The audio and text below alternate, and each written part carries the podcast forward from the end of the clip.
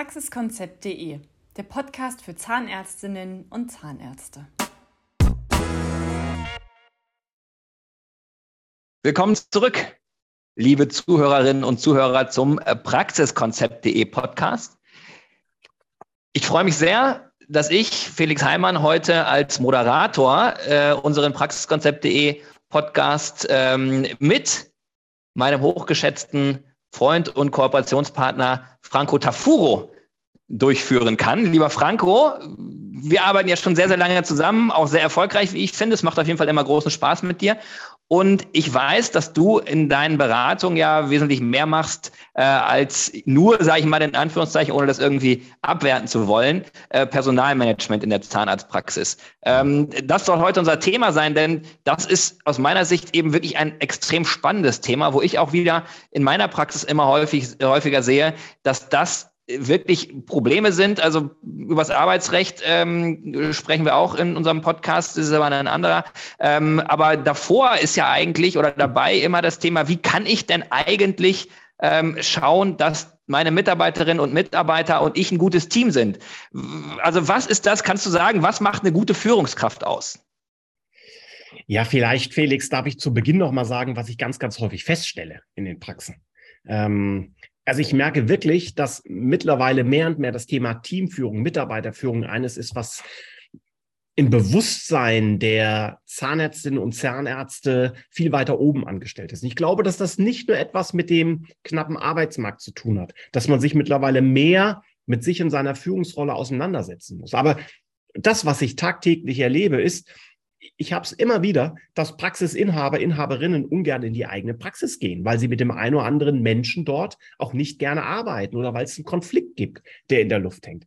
Ich, mehr, ich merke auch, dass einige sich abhängig fühlen, zum Beispiel auch von dem Bereich Abrechnung heraus und dementsprechend auch verschiedene Dinge nicht ansprechen, die sie stören. So Sätze wie Führung kann man oder kann man nicht, auch diese Glaubenssätze, die übrigens Unfug sind, ähm, höre ich immer wieder. Und ich merke in vielen Fällen auch so etwas wie eine Konfliktvermeidung.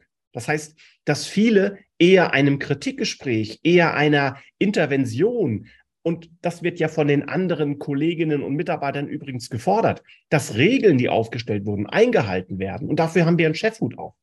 Und dass das umgesetzt wird, das merke ich immer weniger und das führt zu Konflikten und das führt dazu, dass ich zum Beispiel in den letzten zwölf Monaten enorm viele Beratungen übernommen habe, wo an sich erfolgreiche Teams auf einmal nicht funktioniert haben und dementsprechend auch nicht gut kommuniziert haben und dementsprechend auch, und das ist ganz wichtig, schlecht performt haben.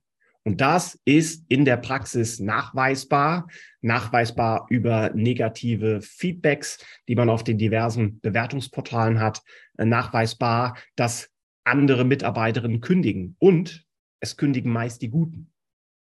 Und es bleiben häufig die, wo man sagt, okay, vielleicht hat man sich mit der einen oder anderen arrangiert. Also das finde ich vorweg auch nochmal wichtig.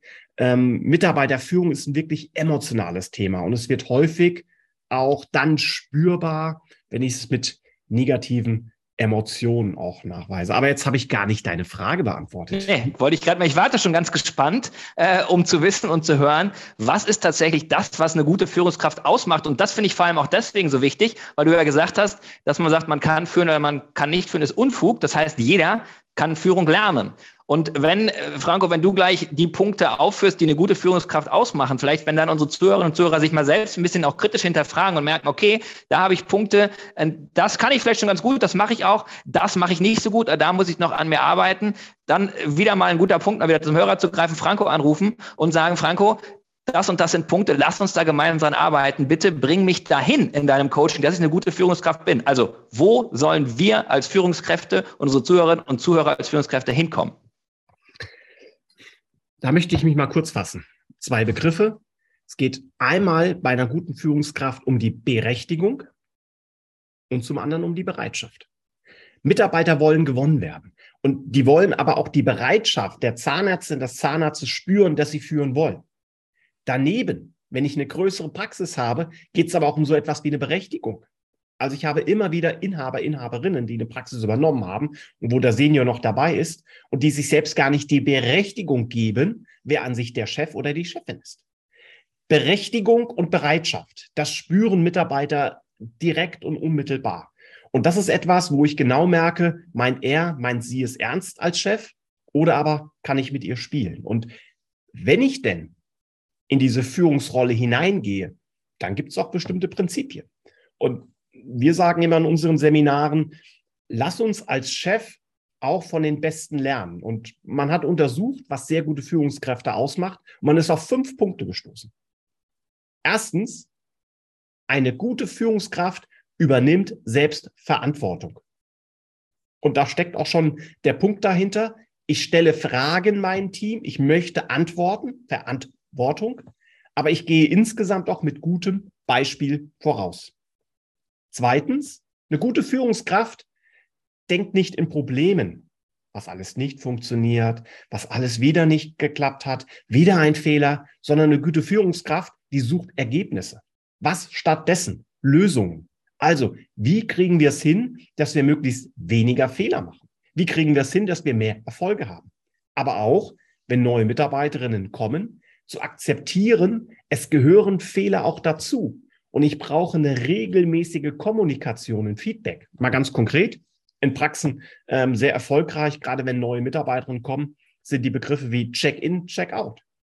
Warum führe ich an meinem Morgen des Praxistags nicht selbst so etwas wie einen kurzen Check-in an? Das heißt zu sagen, was steht heute an? Wer kommt heute? Was sind unsere Aufgaben?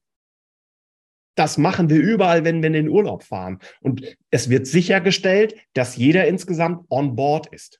In der Praxis wird dies nicht vorgeführt. Viele Chefs kommen um fünf vor acht, um acht geht's los. Sie kommen gehetzt an.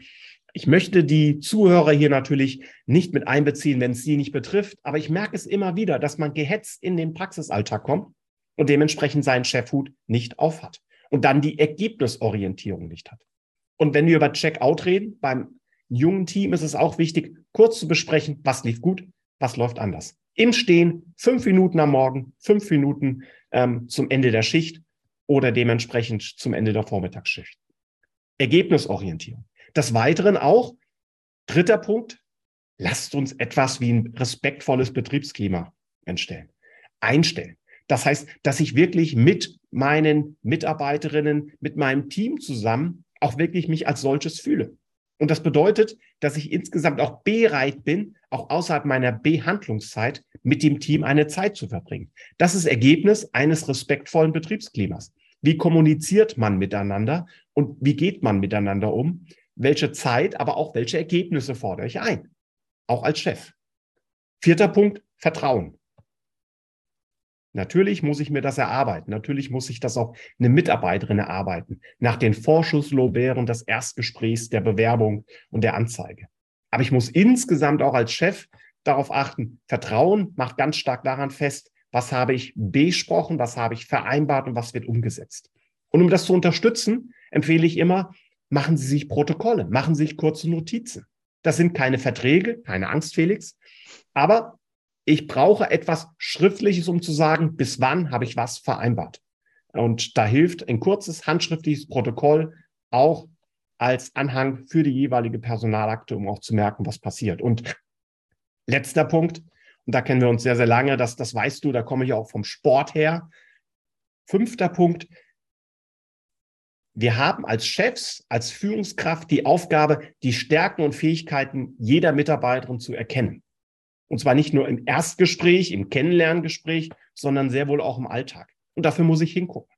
Und ich bemerke in vielen Fällen, auch in vielen Teammeetings, dass wir eher darauf achten, was nicht funktioniert. Das heißt, es wird eher eine Meckerstunde. Und diese Meckerstunde ist eigentlich meine Führungszeit, die ich mit allen Mitarbeitern habe. Und die vergeude ich damit, dass ich Evergreens immer wieder behandle, die offenbar nicht dazu führen, dass die Fehler abgestellt werden. Beispiel Dokumentation. Beispiel Hygiene. Als Coach sage ich, wenn ich merke, dass zweimal die Ansprache nicht zum Erfolg geführt hat in dem Teammeeting, muss ich etwas anderes machen. Andere Schulung, eine andere Betreuung. Vielleicht braucht der ein oder andere Mitarbeiter, den es betrifft, auch eine andere Art von Führung. Aber im Teammeeting, als Tipp, den ich hier mitgeben kann, beginnen Sie wirklich mit etwas ernsthaft Positivem. Notieren Sie sich das. Beispiele, die Ihnen gefallen haben. Patienten, die wirklich begeistert waren, die überzeugt waren. Und nennen Sie das Beispiel bitte ebenso konkret, das Positive, wie Sie ansonsten die negativen Dinge nennen. Weil da legen wir ansonsten viel mehr Wert darauf, dass wir über die Fehler viel länger reden. Und das ist dann zum Teil auch ein Führungsprinzip, aber im Negativen. Dass man merkt, und das ist eine große Gefahr bei vielen Ärzten, vielen Zahnärztinnen, dieses Gefühl von, man kann es ihr, man kann es ihm nicht recht machen. Ja, das, das finde ich ein interessanter Punkt. Also einmal sozusagen der Vergleich mit dem Sport und auch das mit dem, man kann es ihm und ihr nicht recht machen. Wie viel Freiheit kann ich meinen Mitarbeiterinnen und Mitarbeitern geben. Insofern, wie gesagt, um den äh, Analogien in den Sport zu ziehen, wenn ich sage, ich habe jetzt hier äh, ähm, meinen mein, ähm, Fußballspieler und ich sage dem, der schießt jetzt die ganze Zeit äh, mit rechts auf, aufs Tor, aber eigentlich ist er Linksfüßler und wenn er das mit links schießen dürfte, würde es viel erfolgreicher sein. Aber das ist ja gerade in der Zahnarztpraxis schwierig, ne? zu sagen, okay, wo kann ich dem Mitarbeiter, der Mitarbeiterin Freiheit geben, vielleicht Dinge zu machen, wie sie es glauben und wo muss ich strikte Vorgaben machen, äh, weil ich ja will, dass das Ganze funktioniert. Aber wenn eben, wie gesagt, ich einem äh, Linksfüßer sage, er soll mal mit rechts schießen, dann wird er nicht die Leistung bringen, die er bringen kann, wenn er mit links schießen darf. Ja, wunderbares Beispiel. Je mehr ein Mitarbeiter alleine, ohne Aufsicht, ähm, eine Tätigkeit ausführt, umso mehr Vertrauen, umso mehr Kreativität braucht diejenige auch, um wirklich die Arbeit so auszuführen. Also nicht Eigenkreativität, Eigeninitiative, sondern wirklich das Wissen, und das Know-how, um diese Tätigkeit am Patienten so auszuführen. Also in deinem Beispiel bleiben wir mal beim Sport, wenn ich dementsprechend einen Rechtsfüßer auf der Linksaußenposition habe oder andersherum, ist glaube ich sogar noch besser, ähm, je nach Taktik, ob er nach innen zieht oder nach außen und dann die Flanke hineingibt. Achtung, wir merken, hier sind zwei Fußballfans. ja, aber ja, du kannst euphorischer reden, weil dein Verein gerade besser ist als meiner. Aber ist okay, anderes Thema. Aber wir können ja mal ein konkretes Beispiel aus der Praxis nehmen. Also, wir haben eine Mitarbeiterin, die sich in der Assistenz bisher sehr, sehr gut bewährt hat, die wirklich eine Traumassistenz für den Arzt ist. Und nun wird die Mitarbeiterin an der Anmeldung am Empfang schwanger. Nun hat man die Abrechnung, okay, outgesourced. Und man weiß, diesen Bereich habe ich gesichert. Aber ich brauche jemanden, der mich wirklich meine Behandlung kennt und dementsprechend an der Anmeldung mit meinen Patienten, die meisten Patienten kennt diese Mitarbeiterin ja, auch wirklich ausführt. Das ist für die Mitarbeiterin aus der Assistenz erstmal ein komplett anderes Leben, weil in den meisten Praxen außerhalb der direkten Städte haben wir eher einen Terminengpass, vor allen Dingen auch zu den besonderen Zeiten. Das heißt, diese Mitarbeiterin ist auf einmal nicht nur freundlich und zuvorkommt, sondern sie muss diese Eigenschaften natürlich weiterhaben, aber sie muss auch Grenzen setzen können. Sie muss dem Patienten eben nicht, wann können sie, irgendwo reinquetschen, sondern in dem Rahmen auch führen.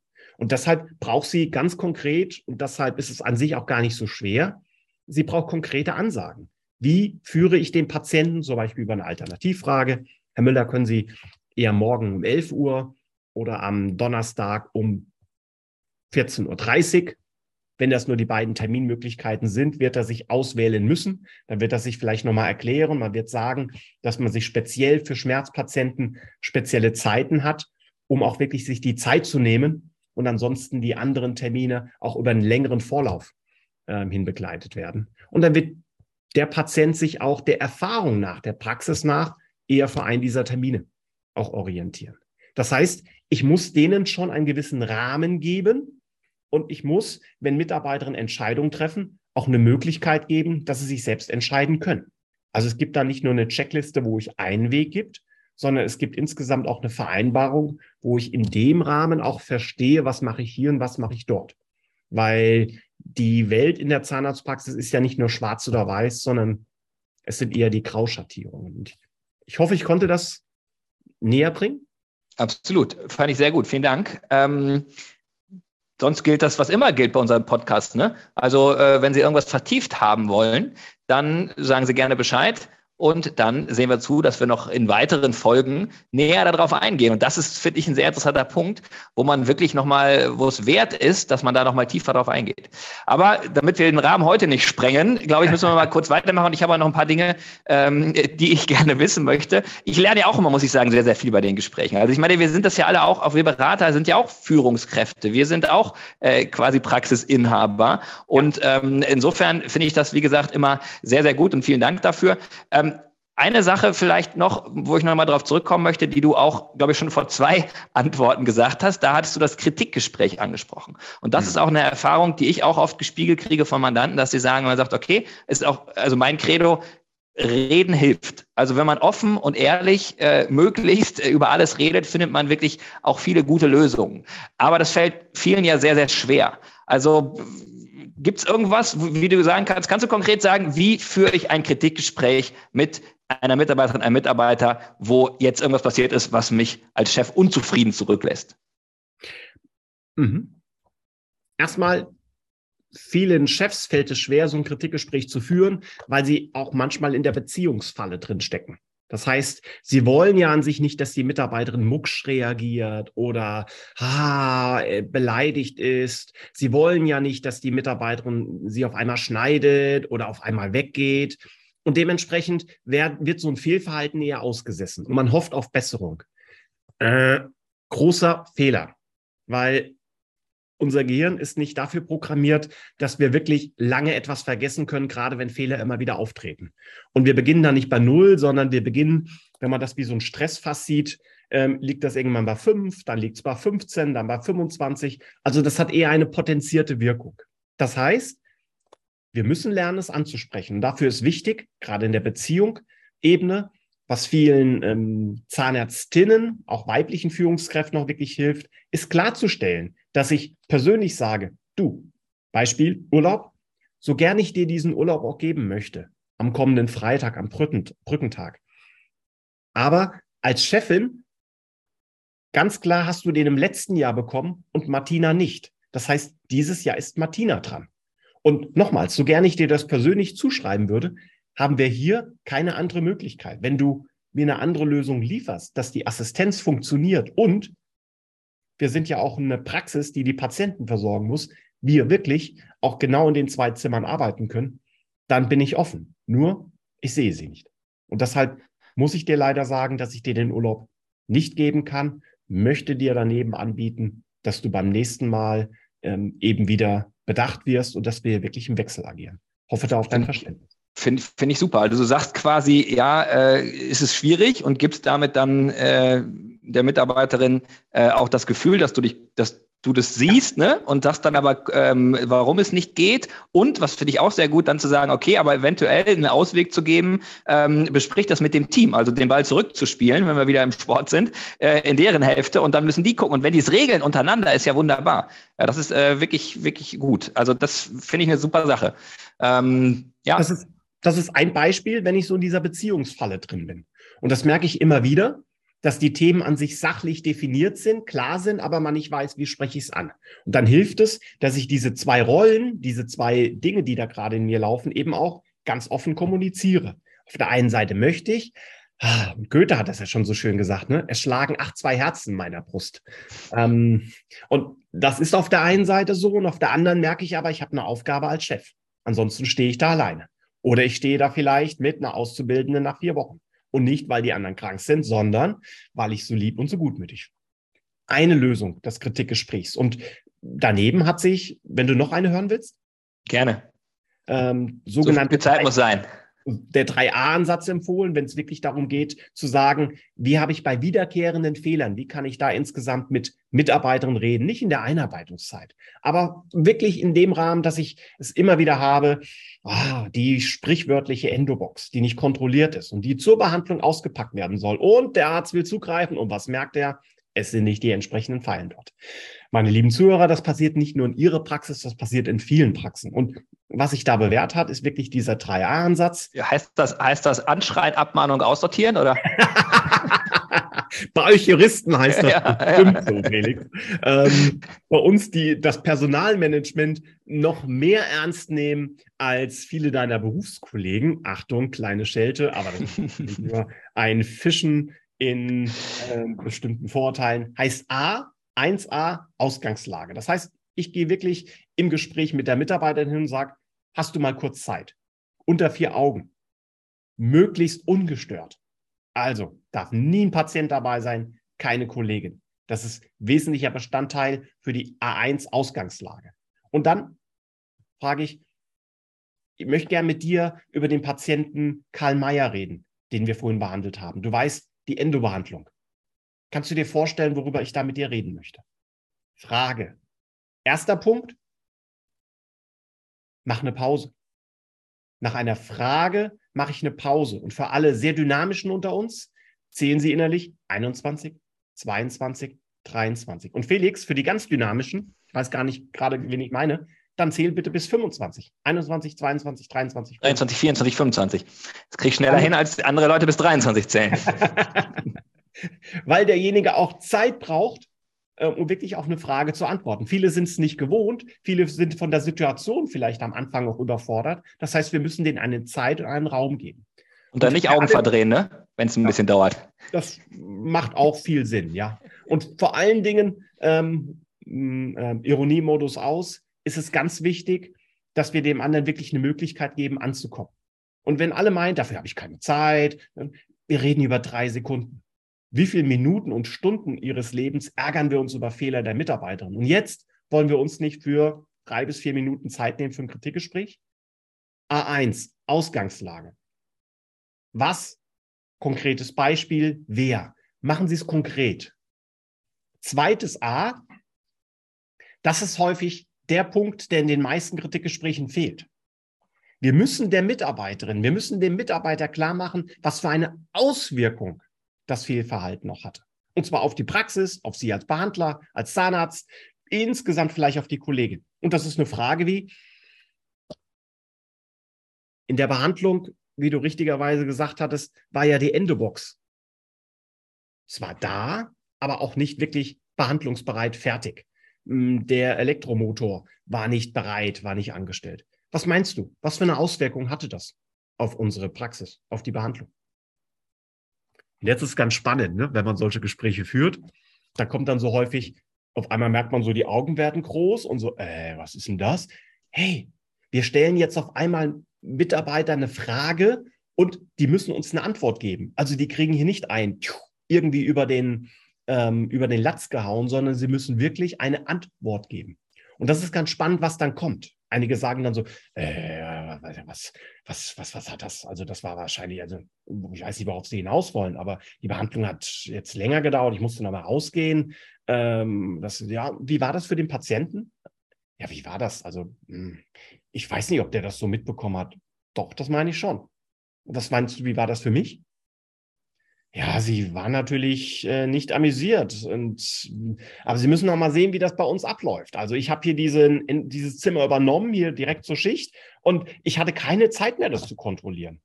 Okay, das heißt, du hast gemerkt, wie das insgesamt angekommen ist. Und es geht mir nicht darum, dich hier bloßzustellen, sondern es geht wirklich, dass wir gleich gucken, was für Lösungen wir finden, damit das nicht mehr vorkommt. Auswirkungen. Wir merken, wir sind voll in der Diskussion und wir merken auch, das ist dem der Mitarbeiterin auch ein bisschen unangenehm. Und das ist aber auch wichtig, weil viele Kritikgespräche laufen sonst so ab, ähm, der eine redet, die andere nickt. Und wenn die sich irgendwann eingeschworen haben, dann nicken die, dann machen die ein betretenes Gesicht. Aber zum Teil geht es links rein und rechts raus. Das heißt, wir müssen sie über eine Frage beteiligen. Und die Auswirkung eines Fehlers ist wichtig, damit derjenige merkt, was das für eine Auswirkung hatte. In unser Beispiel, alternatives Verhalten, drittes A letztes A. Was meinst du? Wie können wir das vereinbaren? Wie kann das in Zukunft sein, dass das nicht mehr vorkommt? Ja, das kann ich jetzt, Chef, nicht so leicht sagen. Weil ähm, das, was du jetzt hier gerade, was, vielleicht duzen sich, was Sie jetzt hier gerade ansprechen, ist, ähm, ich habe ein Zimmer übernommen. Also da bin ich jetzt nur zum Teil verantwortlich. Ja, aber es ist doch dein Zimmer. Und du weißt genau, dass diese Endobehandlung ansteht.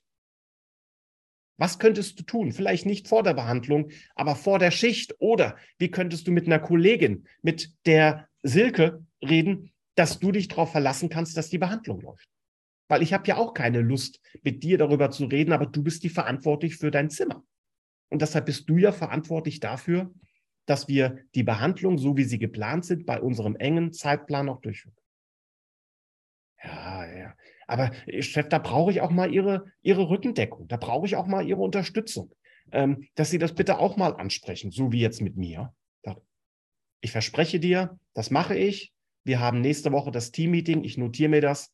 Ähm, mir ist das bewusst, dass du auch das eine oder andere heute abbekommen hast. Aber mir ist auch wichtig, dass du eben auch die Verantwortung übernimmst, weil ich arbeite sehr gerne mit dir zusammen und ich möchte auch, dass in Zukunft wir wirklich wieder das Team sind. Und ich freue mich drauf, weil ich mich wirklich drauf verlassen kann. Aber die Behandlung, da habe ich mich echt geärgert.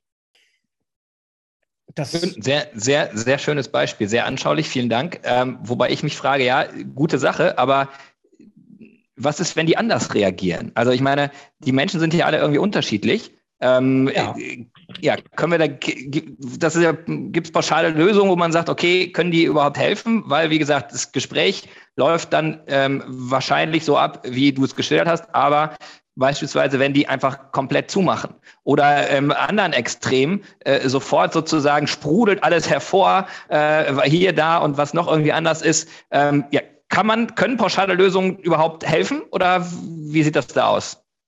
Also diese Lösung habe ich bewusst genommen, weil sie in Praxen häufig vorkommt. Und die Lösung habe ich ganz oft genommen. Nehmen wir mal diese, diese vier Farben, diese vier Typen. Toby Beck, für jeden, der sich das ähm, interessieren will, der möge das bei YouTube mal googeln. Ähm, der nennt ja nicht umsonst das, was ich mit DESG, mit dominant, initiativ, stetig, gewissenhaften Verhaltensstilen benenne, dass es High-Typen gibt, die sofort auf Angriff gehen. Wenn du mit denen so ein Gespräch führst, hast du viele Widerworte. Aber du hast im Anschluss dir auch den Respekt erarbeitet, auch wenn er sauer ist, weil er merkt, der Chef kümmert sich drum.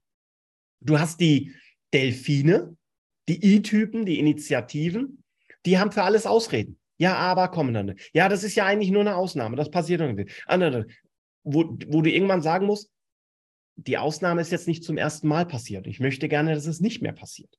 Wo du sie wirklich konkret hinweisen musst, dass sie für den Fehler sich verantwortlich fühlt. Und du hast die stetigen Mitarbeiter, die sogenannten Wale, die ganz vorhersehbar ihre Aktion machen. Und da haben wir ganz viele in Zahnarztpraxen, in Arztpraxen. Und deshalb das Gespräch, das ich hatte, das war, das hätte ich ein paar Mal kopieren können äh, in dem einen oder anderen Zielgespräch, ein Feedbackgespräch, das ich mitbekommen habe. Und da gilt das natürlich, das, was ich eben gesagt habe, dass ich mit ihr eine gemeinsame Lösung finde, dass ich in der Sache hartnäckig bleibe, dass ich im Ton freundlich bin. Und dann habe ich schon definitiv ein System, wie ich ein Gespräch mit einem Menschen führe. Wie ein Mitarbeiter auch weiß, was mir als Chef wichtig ist. Weil in vielen Fällen machen wir es auch zu einfach, indem wir uns sagen, naja, das bringt ja eh nichts. Und wir weichen unsere Regeln, wir weichen unsere Prinzipien auf. Ein Mitarbeiter möchte auch wissen, für welche Prinzipien er ganz gezielt in einer Praxis arbeitet. Er möchte wissen, dass der Chef, in dem Chef es wichtig ist, dass seine Praxis verteidigt wird. Das sind ganz häufige Punkte. Und damit sind wir bei dem vierten Stil, nämlich der Eule, nicht umsonst, die Hochgewissenhaften, die Perfektionisten, die wirklich für sich auch lernen müssen, Fehler nicht persönlich zu nehmen, sondern in einem ruhigen Ton diese anzusprechen. Und da hilft der 3a-Ansatz. Nennen es pauschal, ich nenne es ein System, ist ein Rahmen, um Kritikgespräche ähm, so zu führen, dass Fehler weniger häufig auftreten. Sehr, sehr gut. Ähm, Nochmal vielleicht eine Sache. Du hattest gesagt, der Mensch äh, vergisst nicht. Das potenziert sich dann immer. Äh, wenn wir das vielleicht mal umdrehen. Also da, wir haben jetzt eher vom Chef aus gedacht, aber wir haben ja im Moment ja. einen ziemlichen Arbeitnehmermarkt und ja. wir wollen ja auch, dass die Arbeitnehmer sich bei uns wohlfühlen und wir wollen ja, ja dass sie da bleiben. Insofern wäre es ja gut, bevor wir als Chef so sauer sind, dass wir ähm, eventuell über auch vielleicht arbeitsrechtliche Konsequenzen nachdenken, wäre es ja schön, wenn man auch vorher äh, schon merken würde, das ist natürlich das Beste, oder wenn nicht, vom Mitarbeiter gespiegelt bekommt ähm, und der das Vertrauen hat, sich direkt an uns zu wenden, damit sich das eben auch bei ihm nicht aufpotenziert und man halt sofort im Ansatz Dinge noch verändern kann. Wie schaffe ich denn das, dass der Mitarbeiter sich mir als Chef so öffnet ähm, und halt auch mit Kleinigkeiten vielleicht kommt, bevor sich das auch bei ihm aufgestaut hat? Ja, toll, Felix. Ähm, schöne Frage, weil das häufig auch bedeutet, und das erkennt man, ob ich als Chef, als Führungskraft auch wirklich mir Zeit nehme und auch ein Zeitgerüst habe. Also selbst wenn ich eine Vier-Tage-Woche habe, selbst wenn ich insgesamt ein Schichtsystem habe, ich brauche zu Beginn oder zum Ende meiner Behandlungszeit freie Zeiten, wo ich für eine Mitarbeiterin wirklich verfügbar bin. Nachfragen zu Kostenplänen, Nachfragen zu Dokumentation, Nachfragen zu Planungen, die ich habe. Ähm, oder ganz gezielt ähm, Nachfragen vielleicht zu besonderen Sonderwünschen. egal wie groß die Praxis ist. Ich muss als Chef auch eine Zeit haben, wo ich eine offene Tür habe. Und das ist etwas, was in vielen Praxen auch fehlt. Das heißt, ich muss auch insgesamt bereit sein, mich mit meinem Team außerhalb der Behandlung zu beschäftigen, mit, mich mit denen zu unterhalten. Beispiel, halbe Stunde, dreimal pro Woche. Warum nicht? Vor der Schicht, nach der Schicht, jeweils so, dass jede Mitarbeiterin eine Möglichkeit hat, ähm, auch insgesamt einen Zeitslot zu mieten. Das ist nicht lange, das können zehn Minuten sein. Aber warum nicht dies auch ganz offiziell und direkt in das Bestellbuch hineintragen, in das Terminsystem integrieren, so dass man direkt weiß, ich kann mir hier eine Zeit buchen. Das ist ein Punkt. Ein anderer ist, ich muss mit denen regelmäßig im Gespräch bleiben. Das heißt, dass die Jahresziel- und Feedbackgespräche, die viele auf der Tagesordnung haben, nicht nur ein Bereich sind nach dem Motto, na, die müssen gemacht werden und oh, irgendwie kommt dabei nichts raus, sondern dass ich mir wirklich Gedanken mache, was ist mir konkret an Patientenfällen, an Beispielen aus meiner Praxis aufgefallen, die wirklich gut waren. Dass ich als Mitarbeiter merke, der beschäftigt sich mit mir als Mitarbeiterin. Der weiß wirklich, was abgeht. Der hat auch die Mühe sich gemacht, auch mal in meinen Bereich hineinzuschauen. Und daneben insgesamt sich auch mal zu fragen, ähm, was muss die Mitarbeiterin eigentlich tun, damit ich noch zufriedener mit ihrer Arbeitsleistung bin. Diese Antwort muss ich schon mhm. geben. Die kann ich nicht vom Mitarbeiter geben. Und wenn ich mir diese Zeit nehme, wenn ich eine gewisse Planbarkeit habe, wann ich ansprechbar bin, wie, dann wird man auch merken, dass Mitarbeiterinnen dadurch, Achtung, versprechen, ansonsten melden sie sich, wirklich länger gebunden werden an die Praxis. Das andere ist, wie wir kommunizieren. Das andere ist, ob wir wirklich dann im Gespräch da sind, ob das Handy weg ist, ob wir die Zeit haben, ob der Computer aus ist, dass ich die wirklich angucke, dass ich sie wahrnehme und nicht auf dem Sprung bin zum Golfplatz oder nach Hause zu den Kids. Das ist alles wichtig. Aber neben der Behandlungszeit brauche ich bei, hm, gehen wir mal von einem Team von sechs bis sieben Mitarbeiterinnen, Minimum vier bis fünf Stunden pro Woche nur an reine Führungszeit. Das ist das Teammeeting, Teammeeting inkludiert, aber da muss ich auch wirklich präsent sein. Und die Präsenz ist ein ganz wichtiger Punkt dafür. Super. Vielen Dank. Ich fand das extrem interessant. Ich könnte noch Stunden mit dir weiterreden, aber ähm, ich glaube, für unsere heutige Podcast-Folge lassen wir es erstmal dabei bewenden. Ich glaube, wir haben ganz, ganz viel Input gegeben, also du vor allem. Ich habe ja nur doofe Fragen gestellt. Ähm, aber ich fand es auch, wie gesagt, super interessant. Also vielen Dank. Und ähm, auch hier, wie schon gesagt, bitte bei vertieften Nachfragen einfach eine Mail an Franco, an mich, an die anderen praxiskonzept.de äh, Mitglieder und dann vertiefen wir da gerne noch einzelne Punkte raus. Bis hierhin, es hat mir wieder viel Spaß gemacht. Vielen Dank, lieber Franco Tafuro und bis ganz bald. Herzlichen Dank und ich freue mich auf unseren nächsten Kontakt. Tschüss.